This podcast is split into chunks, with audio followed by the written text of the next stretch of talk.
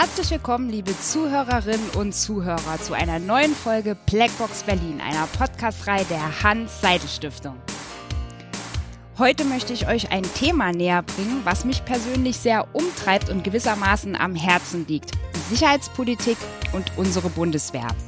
Bei der Gründung der Bundesrepublik Deutschland war keine Armee vorgesehen. Erst 1955 stellten sie mit der Bundeswehr eigene Streitkräfte auf.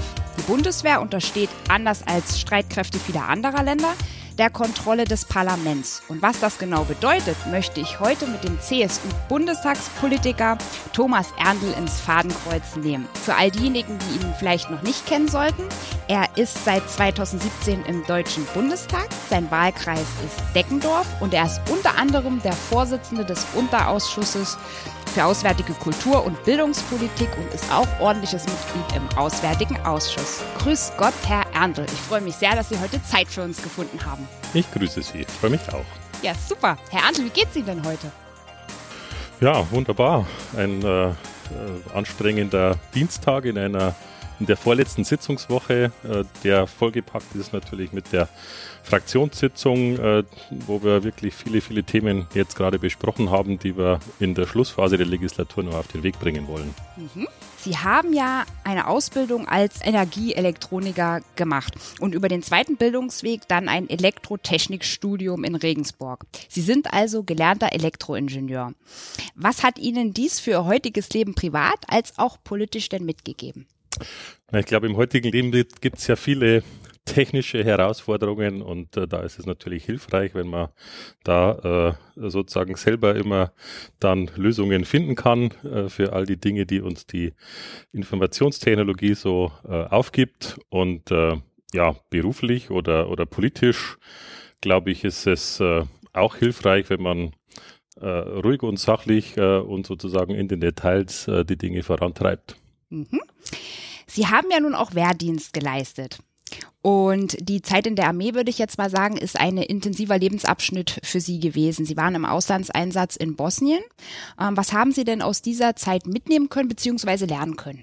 Also das war damals 1996 der allererste Auslandseinsatz äh, der Bundeswehr und äh, wir sind da äh, im Wesentlichen Bilder in, im Kopf geblieben. Zum einen die große Zerstörung äh, dieses Krieges mitten in Europa, wenige hunderte Kilometer ähm, vor der eigenen Haustür und zum anderen dann eben auch äh, diese vielen frischen Gräber, die man da auf den Friedhöfen in den Dörfern und Städten äh, dann sehen konnte, die sich eingeprägt haben und die letztendlich auch mir gesagt haben, sowas darf in Europa nicht mehr passieren und deswegen ist die EU auch äh, so wichtig als Friedensprojekt. Ja, der Kalte Krieg wurde ja zum Geburtshelfer der Bundeswehr, kann man sagen. Können Sie uns vielleicht zum Einstieg einen kleinen historischen ähm, Exkurs geben, vielleicht so ein paar Eckdaten? Ja, also Sie haben es ja in der Einleitung auch schon dargestellt. Äh, eine Armee war nicht vorgesehen, aber letztendlich war ja schon recht bald nach dem Zweiten Weltkrieg klar, dass äh, hier ein neuer Konflikt entsteht und äh, wir dann auf unserem deutschen Territorium letztendlich äh, die Großmächte direkt gegenübergestellt hatten. Und für Adenauer war klar, das muss man auch ganz deutlich hervorheben, dass eigene Streitkräfte ein wichtiger Schritt hin zu mehr Souveränität und Mitsprache in der westlichen Staatengemeinschaft waren. Ähm, aber das alleine hat sozusagen noch nicht äh, dazu geführt, äh, die Bundeswehr zu gründen, sondern es wuchs letztendlich bei den Westmächten äh, das Bewusstsein, dass äh, man ähm, militärisch besser aufgestellt ist, wenn Deutschland auch eigene Soldaten hat und äh, letztendlich auch die restlichen NATO-Staaten äh, NATO kamen zu der Überzeugung, dass eine bundesdeutsche Armee letztendlich auch die junge westdeutsche Demokratie äh, hier schützen kann. Und äh, ich habe vor vor kurzer Zeit äh, die Erinnerungen von Franz Josef Strauß gelesen, der da auch an sozusagen vorderster Stelle äh, gewirkt hat. Und äh, da konnte man auch nochmal ganz gut diese Überlegungen nachvollziehen. Und äh, da hat man auch gesehen, dass sozusagen die Union eben erkannt hat, dass diese Überlegungen auf Seiten der Westmächte einerseits ähm, ähm, vorangegangen sind, äh, aber letztendlich dann auch die Gelegenheit ergriffen haben, um hier äh, unser Land wieder zur Souveränität mit eigenen Soldaten zu führen. Mhm. Das war doch jetzt schon mal ein schöner Einstieg. Da komme ich doch jetzt mal zum Auftrag und Aufgabe äh, der Bundeswehr. Was ist da zu sagen? Ja, also Auftrag, Aufgabe der Bundeswehr äh, ist natürlich äh, im Grundgesetz festgelegt, ganz äh, allgemein, dass der Bund Streitkräfte zur Verteidigung aufstellt. Äh, und konkreter wird es dann im Weißbuch äh, der Bundesregierung, die in diesem Dokument letztendlich die Grundzüge der Sicherheits- und Verteidigungspolitik äh, niedergeschrieben hat. Zuletzt wurde das 2016 aktualisiert. Und es geht letztendlich darum, dass die Bundeswehr unsere Souveränität und unser, unsere territoriale Integrität schützt, Deutschlands Bürgerinnen und Bürger schützt. Und Sicherheit vor äußeren Gefahren ist natürlich auch oberste Aufgabe des Staates. Und äh, sie trägt natürlich auch dazu bei, dass Staat und Gesellschaft hier widerstandsfähig gegen äußere Bedrohungen sind und vor allem ähm, und das ist auch heute wieder ein Schwerpunkt, äh, hat die Bundeswehr den Auftrag, Deutschlands Verbündete auch zu schützen. Wir dürfen nicht vergessen, im Kalten Krieg mhm. waren wir sozusagen der Frontstaat und haben uns auf unsere Bündnispartner verlassen. Mhm. Und deswegen ist es auch unsere Pflicht, hier etwas zurückzugeben, wenn ein Bedrohungsgefühl bei unseren äh, ähm, osteuropäischen Freunden im Baltikum vorhanden ist, dann ist es hier auch unsere Aufgabe, unsere Pflicht, ähm, diesem Gefühl auch etwas entgegenzusetzen. Und deswegen sind zum Beispiel auch deutsche Soldaten im Baltikum stationiert. Und wie viele Soldatinnen und Soldaten gibt es denn aktuell? Und vor allen Dingen, was mich interessieren würde, wie viele davon sind in Auslandseinsätzen? Also wir haben momentan ca. 183.000 Soldatinnen und Soldaten. Aber die Bundeswehr ist noch viel mehr. Da gibt es auch viele Zivilbeschäftigte, sodass man sagen kann, dass aktuell fast 265.000 Männer und Frauen bei der Bundeswehr insgesamt beschäftigt sind. Und äh, die befassen sich oder die sind natürlich für die eben geschilderten Aufträge äh, da. Es kommt natürlich auch immer was Neues dazu, zum Beispiel Cyberbedrohungen, Schutz vor Pandemien haben wir jetzt auch natürlich mit Corona gesehen, äh, sodass es eine sehr vielfältige Aufgabe ist, die wir mit diesen 183.000 Soldatinnen und Soldaten abdecken. Und derzeit sind knapp 3.000 Soldatinnen und Soldaten unmittelbar im Auslandseinsatz. Und seit wann können denn eigentlich Frauen ihren Dienst an der Waffe leisten? Das würde mich ja jetzt so interessieren. ja, Frauen äh, in der Bundeswehr gibt es äh, schon sehr lange, ähm, schon äh, sehr lange im äh, Sanitätsbereich zum Beispiel, aber tatsächlich an der Waffe erst seit 2001 nach einem äh, Urteil des Europäischen Gerichtshofs wurden quasi alle Laufbahnen und Verwendungen auch für Frauen geöffnet. Und ich finde es richtig gut, äh, dass Frauen hier ihren Dienst leisten können und äh, die Praxis und die Realität zeigt, dass sie das auch richtig gut machen. Warum wurde denn im Juli 2011 die Wehrpflicht ausgesetzt und vor allem, was ist Ihre Meinung dazu?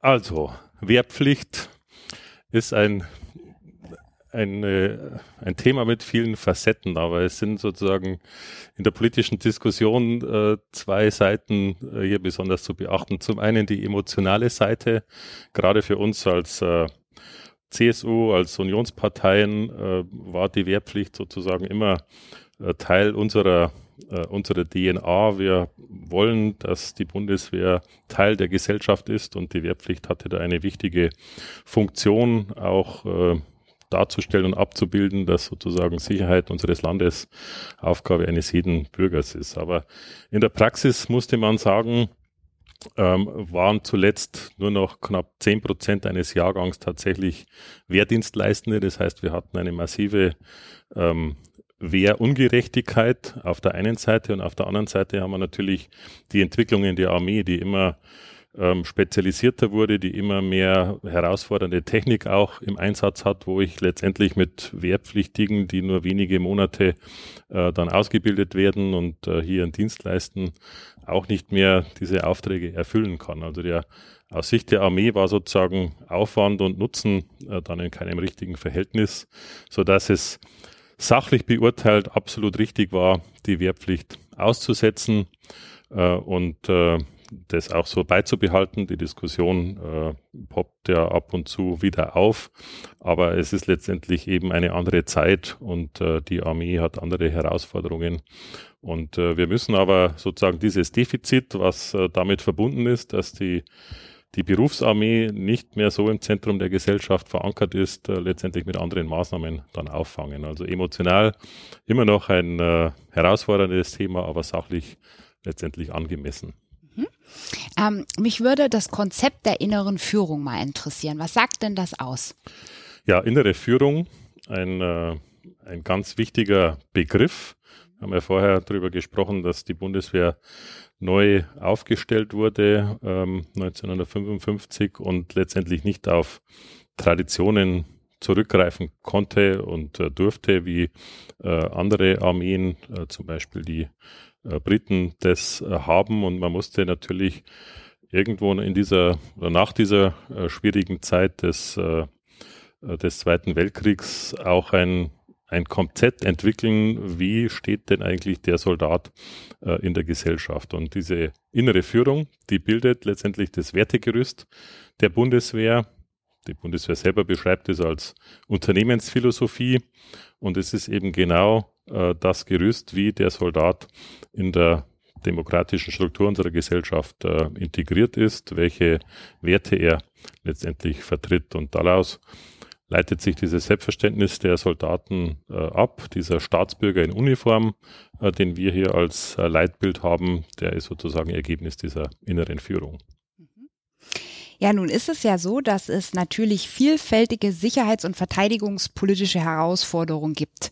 Da kann man ja schon mal leicht den Überblick verlieren. Aber können Sie uns vielleicht einen kleinen Eindruck vermitteln, äh, damit wir das vielleicht alles ein bisschen besser einordnen und auch einschätzen können? Ja, also die, die Schlagworte sind äh, Landes- und Bündnisverteidigung und Einsatzarmee. Und das mhm. sind sozusagen die zwei wesentlichen Felder, äh, für die unsere Bundeswehr aufgestellt ist. Es gibt immer Diskussionen, wie die Schwerpunkte sind. Ähm, Jetzt gibt es sicherlich eine Verschiebung wieder mehr hin zu Landes- und Bündnisverteidigung und das hat dann auch Auswirkungen auf äh, die Struktur, auf die Ausstattung, auf die Ausrüstung. Aber wenn wir mal bei der Einsatzarmee bleiben, dann haben wir natürlich auch die Bundeswehr als Instrument unserer äh, Sicherheitspolitik. Wir wollen damit auch in anderen Regionen äh, stabilisierende Maßnahmen unterstützen, Friedenseinsätze unterstützen, unsere internationale Verantwortung wahrnehmen. Und äh, das machen wir auch dann äh, mit der äh, Bündnisverteidigung, wie vorher auch schon gesagt, äh, mit den Soldatinnen und Soldaten, die wir im Baltikum stationiert haben, wird letztendlich auch dieser Teil erfüllt.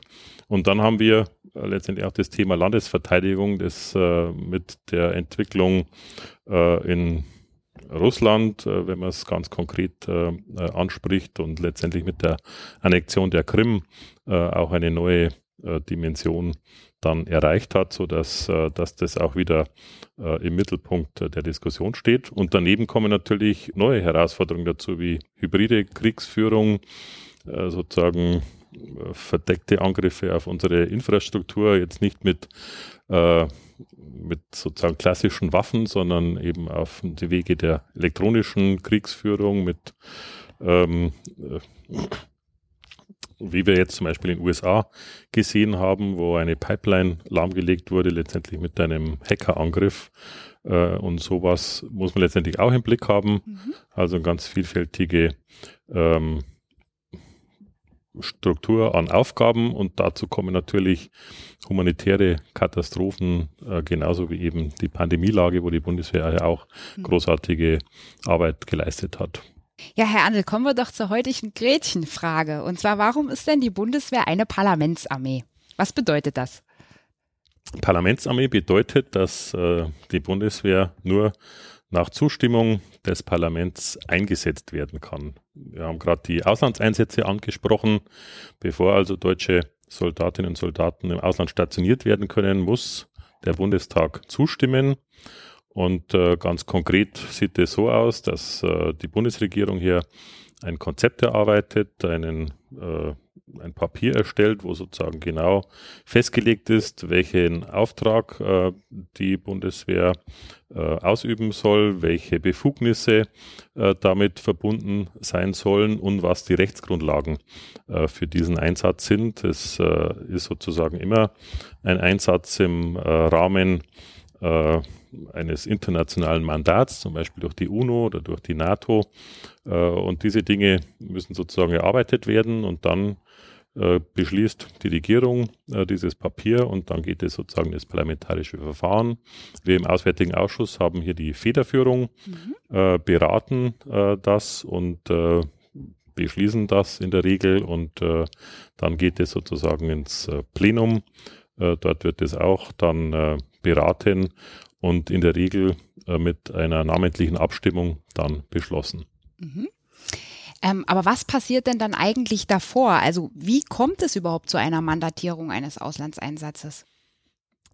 Das ist sozusagen dann die Frage, wie wir unsere internationale Verantwortung wahrnehmen oder wie wir die Dinge sehen. Wenn wir jetzt mal das Beispiel Afghanistan nehmen, dann war ja 2001 äh, der Angriff auf das World Trade Center.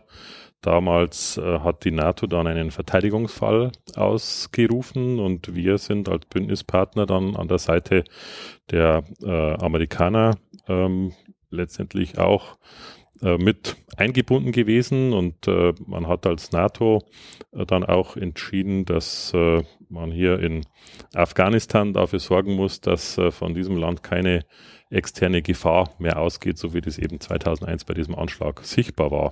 Und äh, das ist dann letztendlich eine politische Entscheidung, ein Entscheidungsprozess, der in der Regierung, aber letztendlich auch mit den äh, Fraktionen oder zumindest mit den Regierungsfraktionen im Parlament äh, dann entschieden wird. Und so ähm, kann man letztendlich über viele ähm, Auslandseinsätze ähm, diesen Blick haben. Wir sind zum Beispiel auch im Sudan im Einsatz, wo, wo einige Soldaten, also wenige Soldaten äh, in der Führung dieser UNO-Friedensmission ähm, äh, ihren Dienst tun und am Schluss funktionieren dann eben so Einsätze, äh, die zum Beispiel die UNO äh, stellt, dann eben nur, wenn es auch Länder gibt, die hier tatsächlich Ressourcen zur Verfügung stellen. Und da müssen wir auch unsere Rolle spielen, weil wir schließlich äh, als äh, zweitgrößtes Land in der NATO und auch als äh, viertgrößte Wirtschaftsmacht der Welt einfach eine gewisse Verantwortung haben, äh, die wir dann mit so Einsätzen auch wahrnehmen. Okay, Sie haben es schon erwähnt, Auslandseinsätze. Die Bundeswehr engagiert sich also, kann man sagen, seit den 90er Jahren dauerhaft und teils langjährig in Auslandseinsätzen. Ich will mal anfangs in Bosnien, später im Kosovo bis zum Kampfeinsatz in Afghanistan. Ähm, wo ist denn die Bundeswehr aktuell stationiert? Haben Sie da noch ein paar Beispiele auf Lager? Ja, Afghanistan haben Sie schon angesprochen, ja. der größte und äh, längste Einsatz, dann aktuell wird sozusagen der, der Status größter Einsatz dann übernommen von den Kräften, die in Mali stationiert sind. Wir haben im Südsudan äh, Soldaten, in der Westsahara, im Irak, äh, im Libanon, im Kosovo äh, sind sozusagen immer noch welche äh, auch mit gebunden. Dann gibt's äh, die Missionen im Mittelmeer und vor Somalia, wo es um äh, zum einen im Mittelmeer um äh, Durchsetzung des Waffenembargos äh, äh, gegen Libyen äh, steht und äh, vor Somalia die, der Schutz der Seewege, wichtige Handelsroute. Also eine ganze Reihe äh, von Einsätzen, insgesamt äh, zwölf Einsätze auf drei Kontinenten mit, wie vorher gesagt, äh, knapp 3000 Soldatinnen und Soldaten. Mhm. Mich würde vielleicht nochmal Mali interessieren. Welches Ziel verfolgt die Bundeswehr denn in Mali?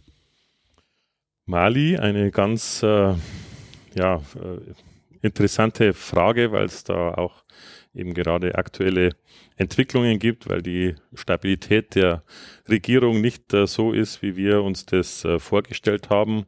Aber trotzdem ist äh, Mali und im größeren Zusammenhang die Sahelzone ein, äh, eine wichtige Region für uns. Wir können in Europa nicht in Frieden und Freiheit leben, wenn es auf unserem Nachbarkontinent nicht äh, stabil zugeht. Und äh, die Sahelzone ist ein, sagen wir, ein Hort der Instabilität geworden mit äh, terroristischen Organisationen, die da hier äh, äh, aktiv sind und ähm, die Franzosen auf der einen Seite und dann eben wir mit der Mission der UN auf der anderen Seite sind dabei diese Waffenruhevereinbarungen, die es gibt und vertrauensbildende Maßnahmen zwischen Konfliktparteien, jetzt speziell in Mali, äh, zu unterstützen. Die Bundeswehr leistet hier Aufklärungsarbeit, militärische Aufklärungsarbeit. Das bedeutet, dass sie ein Lagebild erstellt werden kann, indem man äh, Beobachtungen zum Beispiel mit Drohnen macht, um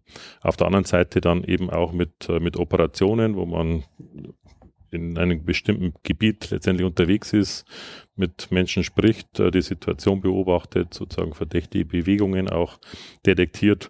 Und das ist ein wichtiges Lagebild, das eben dieser UN-Mission MINUSMA dann zugute kommt.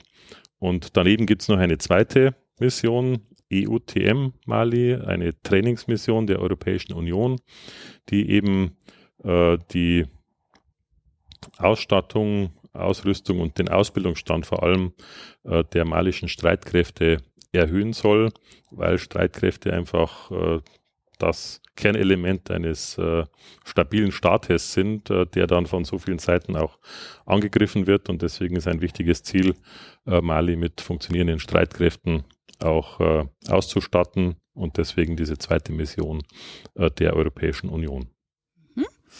Okay, nun ist es ja so, dass Auslandseinsätze auch äh, umstritten sind, kann man sagen. Und oft wird der Vorwurf laut, äh, Vorwurf laut, dass für das Militär zu viel Geld ausgegeben wird. Warum das nicht lieber in Bildung und Soziales stecken? Ich glaube, das eine schließt das andere nicht aus. Aber wie ich vorher äh, gesagt habe, die, der Schutz vor äußerer Sicherheit ist eine Kernaufgabe des Staates. Und äh, wir sind vor vielfältigen Herausforderungen auf der sicherheits- und verteidigungspolitischen Seite. Und ähm, wir haben da eine Verantwortung, weil, wie ich auch vorher geschildert habe, zum Beispiel die baltischen Länder ähm, letztendlich äh, ja auf uns schauen und letztendlich auf uns angewiesen sind, dass wir als wirtschaftsstärkste Nation in Europa ja auch unseren Beitrag leisten und eben dann die Verteidigungsfähigkeit äh, der NATO hier auch sicherstellen. Und da muss eben jedes NATO-Mitglied einen entsprechenden Beitrag leisten. Damit es ungefähr vergleichbar ist, äh, gibt es da eine Richtgröße äh, und letztendlich auch eine Zielsetzung, äh, der wir uns verpflichtet haben. Zwei Prozent des Bruttoinlandsprodukts soll für Sicherheit und Verteidigung ausgegeben werden. Und wir sind da noch ein ganzes Stück weg. Mit diesen zwei Prozent stellt man letztendlich sicher, dass jedes Land auch nach seiner wirtschaftlichen Leistungsfähigkeit äh, Beiträge leistet. Und wir haben da noch einen großen Weg vor uns, aber wir haben jetzt eigentlich die letzten Jahre schon sehr stark unseren Verteidigungshaushalt gesteigert und wichtig ist, dass wir auf diesem verlässlichen Pfad bleiben. Und für die besorgten Bürgerinnen und Bürger unter uns, wie gelingt denn eine parlamentarisch-zivile Kontrolle unserer Streitkräfte? Ja, die Kontrolle, die nimmt das Parlament natürlich wahr auf verschiedenste äh, Art und Weise. Ein wesentlicher Baustein ist äh, der Verteidigungsausschuss, der sozusagen die Regierungsarbeit hier kontrolliert, in wesentliche Fragen der äh, Bundeswehr auch eingebunden sein muss. Und die Bedeutung, die zeigt sich letztendlich auch äh, an dem Punkt, dass der Verteidigungsausschuss einer der Ausschüsse ist, die im Grundgesetz äh, fest definiert sind. Das heißt, dieser Ausschuss muss gebildet werden. Zum anderen ist äh, die Wehrbeauftragte eine ganz wichtige Position. Momentan Dr. Eva Högel von der SPD seit letztem Jahr. Und die Wehrbeauftragte ist dazu da, dass sozusagen Verletzung von Grundrechten der Soldaten oder Grundsätze der inneren Führung hier angezeigt werden können. Jeder Soldat hat das Recht, unmittelbar sich an die Wehrbeauftragte des Deutschen Bundestags zu wenden und der Bundestag, das Parlament bekommt in jedem Jahr auch einen schriftlichen Bericht äh, über die Arbeit der Wehrbeauftragten. Und das sind jetzt zwei Elemente, äh, die auch diese Kontrolle sicherstellen. Herr Andl, zum Abschluss würde ich Sie gerne noch ein bisschen was zu Ihrem Wahlkreis äh, befragen wollen, weil das sich jetzt in letzter Zeit so eingebürgert hat. Ich hole mir immer gerne Anregungen, wo meine nächste Bayernreise hingehen könnte. Und da wollte ich Sie doch mal fragen, was schätzen Sie denn an Ihrer niederbayerischen Heimat, so generell? Ja, Niederbayern ist auf alle Fälle ein gutes Ziel für Ihre nächste Bayernreise. Ja. Ähm, ich schätze besonders, dass ähm, man hier entspannt und bodenständig unterwegs ist, äh, in vertrauter Umgebung, äh, die Bürger fleißig und ehrlich sind und vor allem auch eine große Hilfsbereitschaft herrscht, äh, wenn hier äh, Aufgaben anstehen, die man gemeinschaftlich erledigen muss, dann gibt es ja immer noch viele Menschen, die die Ärmel hochkrempeln und äh, zusammenhelfen. Und das ist eine ja, schöne Eigenschaft und immer eine schöne Erfahrung, wenn man gemeinschaftlich was voranbringt. Herr Ernstl, was ist denn die Saulochschlucht? Da bin ich bei der Recherche drauf gestoßen. Klingt ja erstmal komisch. Also eine Schlucht im Landkreis Deckendorf. Ja. Äh, und dieses Sauloch erscheint als Ortsbezeichnung äh, erstmals 19, nein, 1842 in einem Verzeichnis. Äh, und äh, ja, diese Schlucht ist von Sagen geprägt. Äh, vor allem dieses sogenannte Blockmeer ist eine Ansammlung von Findlingen und äh, hier ist eine Sage überliefert, dass einst der Teufel mit seinen Genossen in unheimlichen Nächten gekegelt hat. Als sie dann den nahenden Morgen vergaßen und äh, das äh, Glöckchen der nahegelegenen Kirche erklang, blieben von dieser höllischen Kegelbahn nur die Trümmer übrig und äh, das ah. ist sozusagen die Sage hinter dieser Schlucht. Aber tatsächlich ist äh, hier dieses äh, Tal bis zu 200 Meter tief eingeschnitten und mhm. durch dieses Sauloch fließt dann eben der Saulochbach. Ja, und was sind die Deckendorfer Knödel? Die Deckendorfer Knödel, auch äh, basierend auf einer Sage. Äh, so hieß es, dass äh, im 13. Jahrhundert während eines Feldzugs durch Ottokar von Böhmen auch Deckendorf belagert worden sei. Und Deggendorf war damals mhm. gut befestigt, also die Niederbayern waren damals auch äh, wehrhaft. Aber einer der böhmischen Angreifer hat es trotzdem geschafft, äh, auf die Stadtmauer zu gelangen. Und äh, das war zunächst unbemerkt, aber die Frau des Bürgermeisters hat es äh, beobachtet und hatte gerade für die Wachen Knödel zubereitet.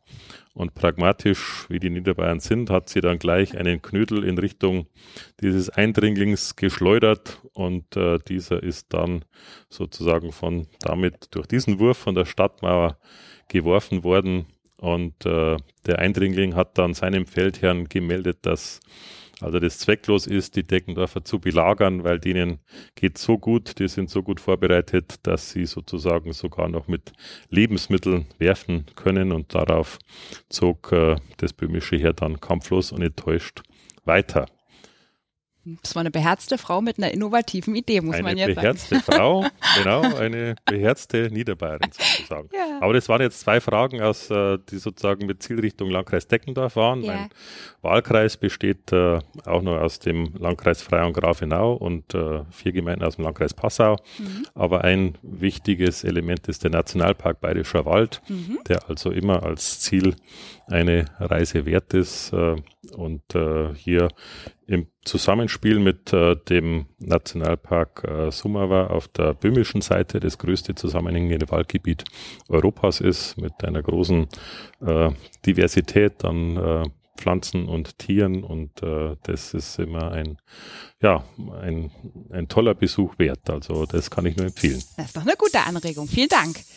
Ja, Herr Andl, ich würde unser Gespräch vielleicht noch mal ein paar Gedankengängen zusammenfassen wollen.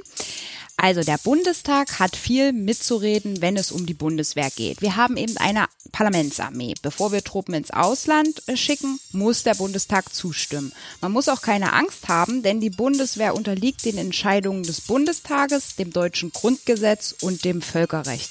Die Kontrolle der Bundeswehr erfolgt eben über den Verteidigungsausschuss im Bundestag und die sogenannte Soldatenanwältin, die Wehrbeauftragte Frau Dr. Högel. Die Bundeswehr garantiert also unsere Sicherheit, Souveränität, außenpolitische Handlungsfähigkeit der Bundesrepublik Deutschland. Und darüber hinaus schützt sie natürlich auch die Bürgerinnen und Bürger, unterstützt die Verbündeten und leistet Amtshilfe bei Naturkatastrophen und schweren Unglücksfällen im Inland. Ja, Herr Andl, es hat mich wirklich sehr gefreut, mit Ihnen heute ins Gespräch zu kommen. Vielen Dank für Ihre Expertise und Einblicke in Ihre Arbeit. Was steht denn heute noch so an? Heute steht äh, noch an Vorbereitung einer Rede für morgen. Ich spreche zu der Debatte zu 80 Jahre Überfall auf die Sowjetunion äh, und das muss ordentlich vorbereitet werden. Hat es euch denn auch so viel Freude gemacht wie mir? Schreibt uns gern wie gewohnt oder schaut auf unserem Instagram-Kanal berlinhss vorbei. Ähm, lasst es euch gut gehen. Bis bald. Macht's gut. Eure Janine.